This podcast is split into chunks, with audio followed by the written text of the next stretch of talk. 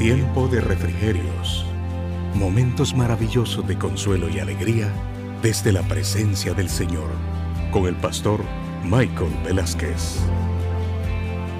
Hay personas fantasiosas, hay personas soñadoras y hay personas visionarias. El Salmo 126 nos da un desarrollo de la idea de fantasía, de ser una persona soñadora y de ser una persona visionaria. Hablemos primeramente de las personas fantasiosas, de las personas fantasiosas. Una persona fantasiosa es una persona que vive en una mentira. Esto lo estamos viendo comúnmente en nuestro tiempo por el hecho de que cada vez nos vamos haciendo más superficiales. Los estudios, las evaluaciones psicológicas que en este momento se hacen es que la gente tiene tanta información a su alrededor, televisión, radio, internet, Facebook, que no les permite entender la realidad que están viviendo. Y por lo tanto exploran una cantidad de informaciones y lo que sucede es que no le ponen atención a nada. Mucha gente vive en la fantasía. Creen que son felices, creen que son personas que tienen mucha alegría en su vida. Pero ¿cuál es el problema? La realidad es que son personas que son completamente tristes, son personas desafortunadas y son personas también que podemos decir que tienen un quebranto. Muchas veces hemos creado una imagen y hemos creado una visión, pero la situación es completamente contraria. ¿Por qué? Porque reflejas felicidad, pero eres el más infeliz de todos. Porque reflejas prosperidad, pero eres el más, el, más endeudado de todos. Porque reflejas que posiblemente estás saludable, pero posiblemente tienes enfermo tu corazón. Y esto es lo que el Salmo 126 nos revela. Nos revela que podemos estar viviendo en una situación de fantasía. Podemos estar viviendo en una situación fantasiosa. Podemos estar viviendo en una situación en que no estamos diciendo ni hablando la verdad. ¿Qué significa ser una persona fantasiosa? Una persona que da una imagen falsa de lo que verdaderamente es. Ahora, el Salmo 126 nos habla de los soñadores también. Vea lo que dice el versículo número 1. Cuando Jehová hiciere volver la cautividad de Sión, seremos como los que sueñan. ¿Por qué? Mire bien, Dios iba a traer a su pueblo a Jerusalén. Y eso era una cosa inmensamente grande. Entonces cuando ellos comenzaron a ver que Ciro, rey de Persia, comienza a dar un decreto para que toda la nación de Israel regrese a su pueblo, regrese a su tierra, ellos dijeron, esto es, esto es como soñar, esto es como soñar. Y mire, tal vez usted está en esta misma situación porque hay situaciones en la vida que usted no las cree. Porque de repente son cosas que dan tanta alegría y dan tanto gozo que usted puede pensar, posiblemente esto es un sueño. Posiblemente esto es un sueño. ¿Y qué pasa? Fíjese de que ellos para los hebreos, el regresar a la tierra y que Dios hiciera que todas esas personas regresaran a Jerusalén, era un sueño increíble. Escuche lo que dice este texto de la palabra de Dios en Jeremías 29, versículo 13 y 14. Jeremías 29, versos 3 y 14. Escuchen. Y me buscaréis y me hallaréis, porque me buscaréis de todo vuestro corazón, y seré hallado por vosotros, dice Jehová. Y haré volver vuestra cautividad, y os reuniré de todas las naciones y de todos los lugares a donde los arrojé, dice Jehová. Y os haré volver al lugar de donde os hice llevar. Este es el sueño que toda la, nación de Israel que estaba en Babilonia regresara a su tierra reunidos otra vez, celebrando alabanzas al Señor, cantando victoria porque Dios Todopoderoso los había liberado del cautiverio. El Salmo tiene esta característica. Podemos comenzar a ver la vida de esa manera, contando nada más las cosas que nos convienen, diciendo nada más y reflejando solamente alegría. ¿Qué momentos? ¿Cómo se construye un momento de alegría? Las características están del versículo número 2 en adelante. Ahí están las características de un momento de alegría o de la alegría. Escuche lo que dice el verso 2. Entonces nuestra boca se llenará de risa. Primero, expresión externa de alegría es la risa. Nos reiremos. Un momento de alegría lo compone la risa. Número dos, y nuestra lengua de alabanza. Alabaremos a Dios y diremos, Dios ha sido fiel, el virus se ha ido. Primero reiremos, Después alabaremos a Dios. Halal, halel. Quiere decir eso. Declarar con mi boca las grandes alabanzas a Dios. Expresar con mi boca declaración de exaltación hacia Dios.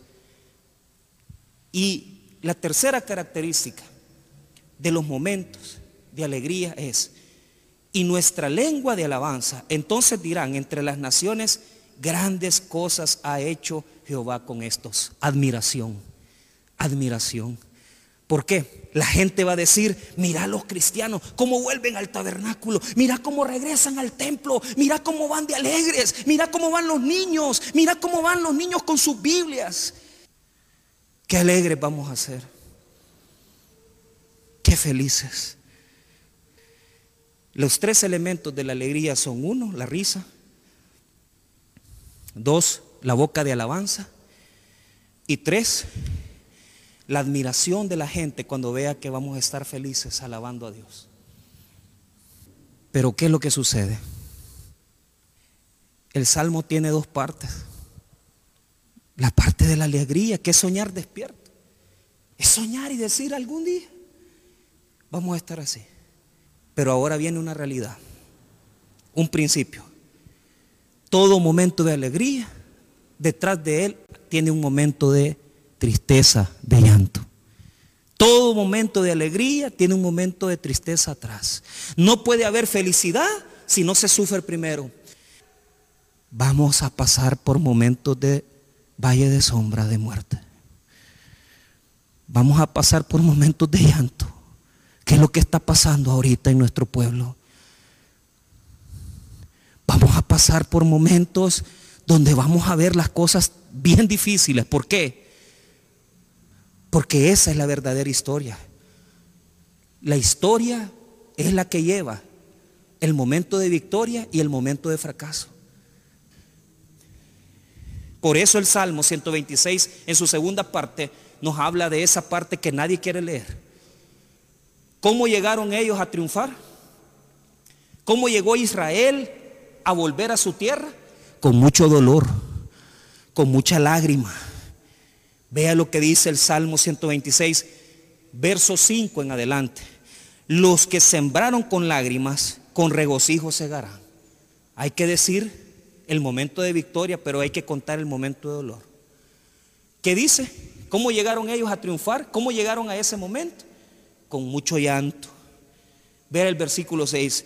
Irá andando y llorando el que lleva la preciosa semilla, mas volverá a venir con regocijo trayendo sus gavillas. Una gran cosecha de bendición.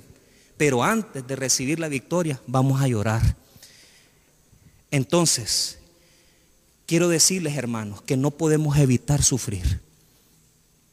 Vamos a contar un día la historia de la pandemia.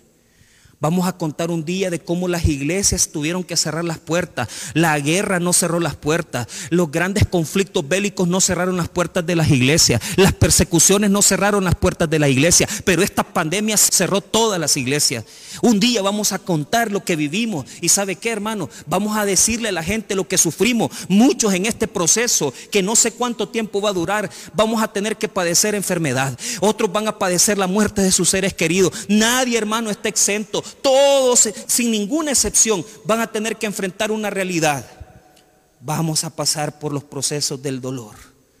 Pero ¿sabe qué, querido hermano? No lo ocultemos. No lo tapemos. No podemos venir con una visión triunfalista y decir todo va a ser bendición, todos van a estar así, a los cristianos no les va a pasar nada, a los pastores no se van a enfermar, a los servidores no les va a suceder, a los niños no les va a pasar. Hermanos míos, ya hay hermanos en Cristo enfermos, ya hay pastores muertos y hay familiares que están en los hospitales con respiradores. Pero ¿sabe qué? Dele, gloria a Dios. Dele gloria a Dios. No sé, no venga hermano a decir que eso no es lo que Jesús prometió, porque Jesús declaró en su palabra que íbamos a tener que padecer esas situaciones. Hermano, glorifique a Dios. Si en este momento tiene a una persona en el hospital, glorifique a Dios. Si usted, querido hermano, tiene a alguien enfermo en su casa, glorifique a Dios, hermano. Si hay alguien que está sufriendo con ese problema y está conectado a un respirador artificial, hermano, glorifique a Dios. Si usted tiene que venir en este momento y decirme quedé sin trabajo, no tengo trabajo, no tengo empleo y no sé cómo voy a pagar, hermano, en el nombre de Jesús vas a cantar victoria, vas a terminar este proceso y te vas a acordar de los momentos del llanto, te vas a acordar de los momentos del dolor y vas a decir, solo Jesús me sacó de esta situación. Y vas a glorificar a Dios porque en el nombre de Cristo vamos a pasar esta pandemia y vamos a contar la historia y vamos a decir, solo Dios estuvo con nosotros. El sufrimiento nos prepara para bendiciones más grandes. Porque nos hace ser herederos de Jesús. Compartir su misericordia, su gracia. Nos hace prepararnos para las bendiciones que Él tiene listas para nosotros después de la prueba. En Romanos capítulo 8, versos 16 y 17, el Espíritu mismo da testimonio a nuestro espíritu de que somos hijos de Dios. Y si hijos de Dios, también herederos, herederos de Dios y coherederos con Cristo. Sin es que padecemos juntamente con Él, para que juntamente con Él seamos glorificados. Cuando sufrimos, compartimos una herencia. Compartimos el sufrimiento de Jesús. Y nos hacemos igual que Jesús en su dolor y en su tristeza. Cuando padecemos el llanto, del que está hablando el Salmo 126, nosotros nos hacemos, nos hacemos, nos ponemos a la par de Cristo y padecemos con Él y sufrimos como Él sufrió. En, según, en primera epístola de Pedro 2, 21 dice, y ustedes fueron llamados para esto, porque también Cristo sufrió por nosotros, con lo que nos dio un ejemplo para que sigamos sus pasos. Es el camino que Jesús dejó preparado. El camino donde vamos a tener que pasar por momentos de dolor antes de la victoria. Antes de la victoria viene el dolor. Antes de la exaltación viene el fracaso. Antes del milagro viene el sufrimiento. Y antes de la alegría viene el llanto. ¿Y para qué, pastor? Para que podamos hablar de las maravillas, para que le digamos al mundo que solo Dios hizo esa obra en nosotros. El pasar por el momento de fuego, el pasar por el sufrimiento, nos hace fuertes, nos da carácter cristiano y nos ayuda a depender de Dios y nos ayuda a ver el rostro de Cristo cara a cara. Porque si en algo nosotros nos podemos parecer a Él, porque no nos podemos parecer en su santidad, no nos podemos parecer a Él en su gloria, no nos podemos parecer a Cristo en ninguna cosa más que solo en el carácter y en el sufrimiento. Y el dolor, el padecer nos pone cara a cara con Jesús. Cada vez que padecemos y sufrimos, nos parecemos más a Jesús. Y eso nos hace con verdadero carácter cristiano y nos hace verdaderos hijos de Dios. Después de la pandemia, ¿qué es lo que va a quedar? Va a quedar una iglesia más pura, va a quedar una iglesia santa, va a quedar una iglesia que conoce el dolor, va a quedar una iglesia madura, va a quedar una iglesia diferente. Tal vez ya no va a estar llena, tal vez los templos no van a ser multiplicados ya, pero los que queden van a ser hombres y mujeres que van a ser verdaderamente el reflejo de Cristo en su vida. ¿Qué va a quedar después de la pandemia? Una iglesia aprobada, una iglesia santa, una iglesia limpia. No va a ser tan grande como antes, pero lo que quedemos, vamos a seguir glorificando a Dios. ¿Por qué? En 2 de Corintios, capítulo 1, verso 3 al 5. Bendito sea el Dios y Padre de nuestro Señor, Jesucristo, Padre de misericordias y Dios de toda consolación, el cual nos consuela en todas nuestras tribulaciones, para que podamos también nosotros consolar a los que están en cualquier tribulación por medio de la consolación con que nosotros somos consolados por Dios. ¿Qué es lo que nos está regalando el Señor? Un testimonio. Partir con los demás.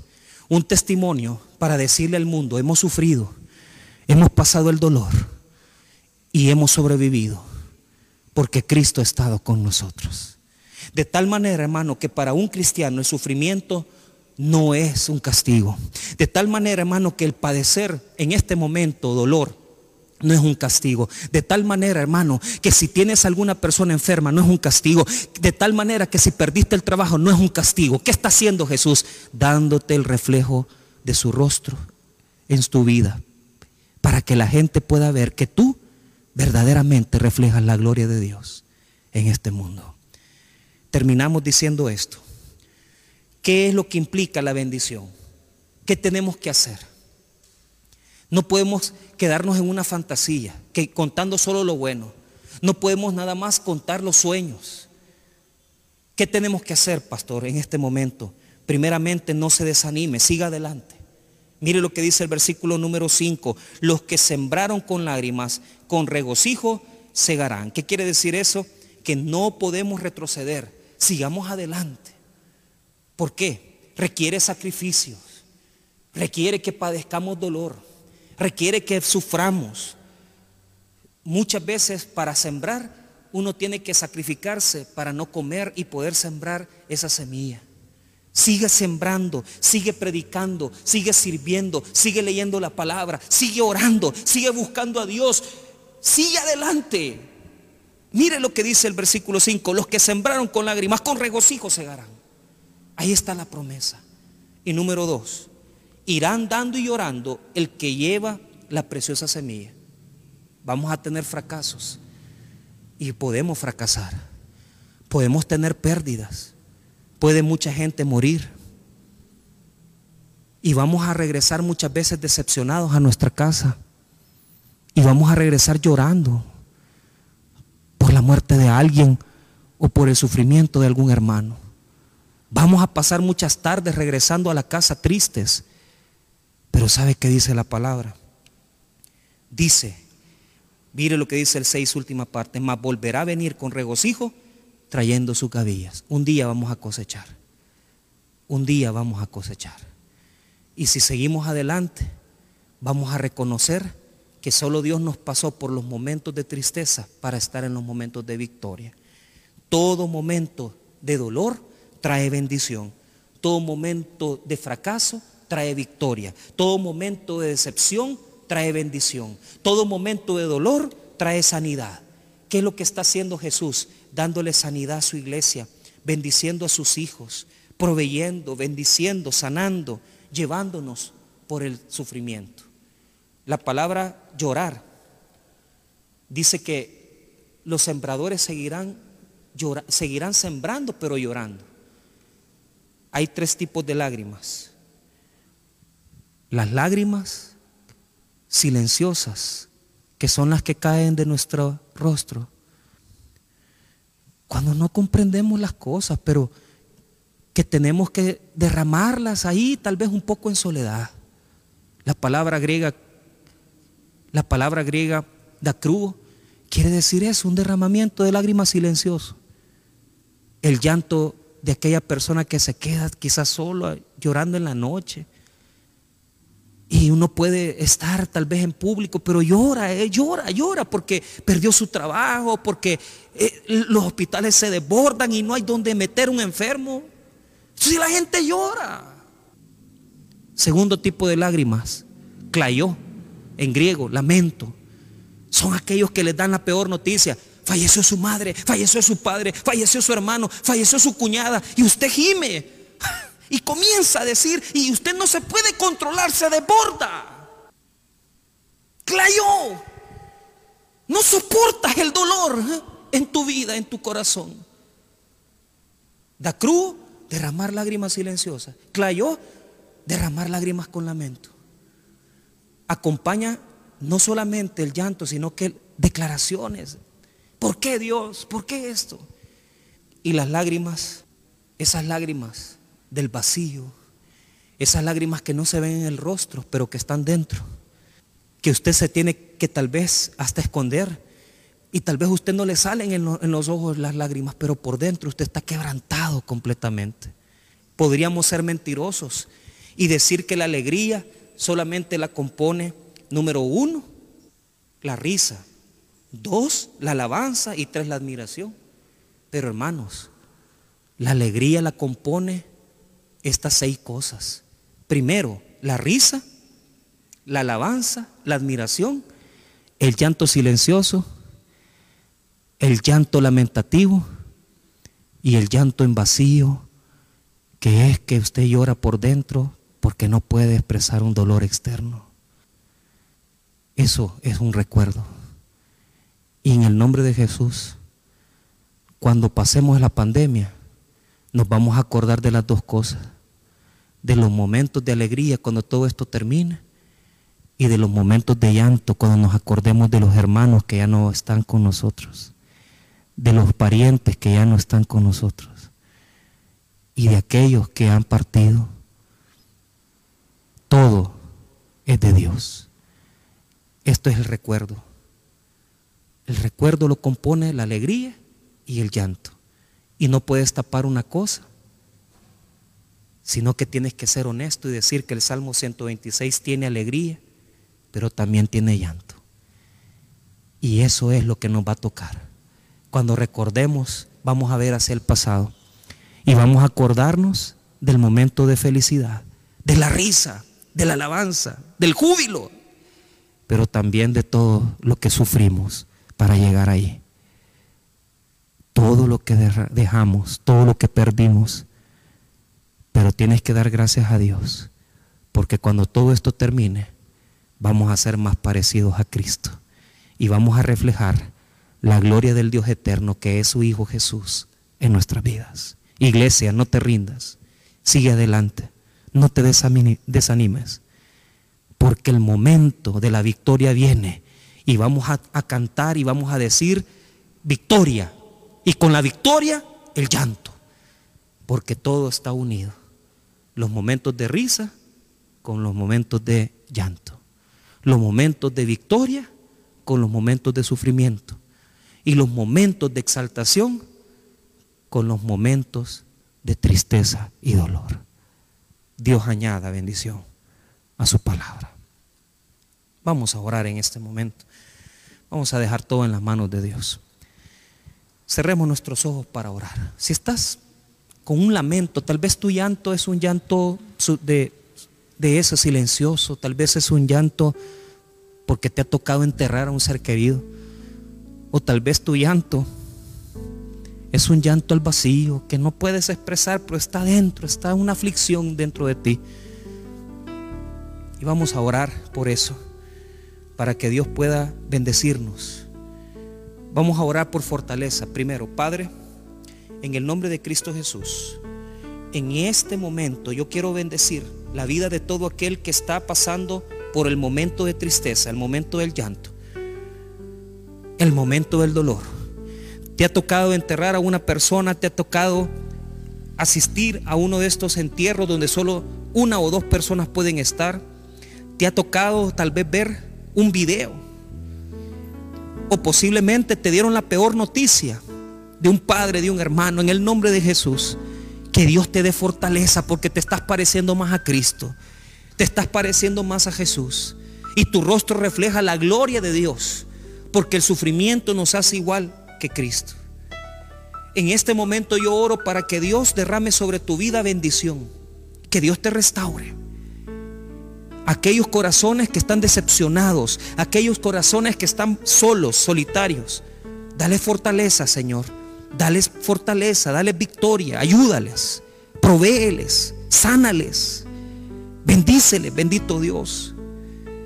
Aquellos que están afligidos o temerosos, porque no saben si sus hijos van a regresar en la noche, porque no saben si sus padres van a sobrevivir, porque no saben qué noticias les van a dar en el hospital. En el nombre de Jesús, que el Dios de toda paz llene tu corazón de su misericordia, de su paz y de su profunda quietud. Que esté tranquilo tu corazón, que se quite la, la tristeza y el llanto y que podamos ir a la bendición de Dios. Aquellas personas que han perdido trabajos, aquellas personas que están en escasez económica y que están viendo las cosas bien difíciles, En el nombre de Jesús, que el Señor te saque, que el Señor te sane. Señor Jesús, yo te recibo hoy como mi único y suficiente Salvador personal. Creo que eres Dios, que moriste en la cruz por mis pecados y que resucitaste al tercer día. Me arrepiento, soy pecador. Perdóname, Señor. Gracias doy al Padre por enviar al Hijo a morir en mi lugar. En Cristo Jesús mi Salvador. Amén. Sintoniza nuestras emisiones por Facebook Live, Tabernáculo Bíblico Bautista, Amigos de Israel Cojutepeque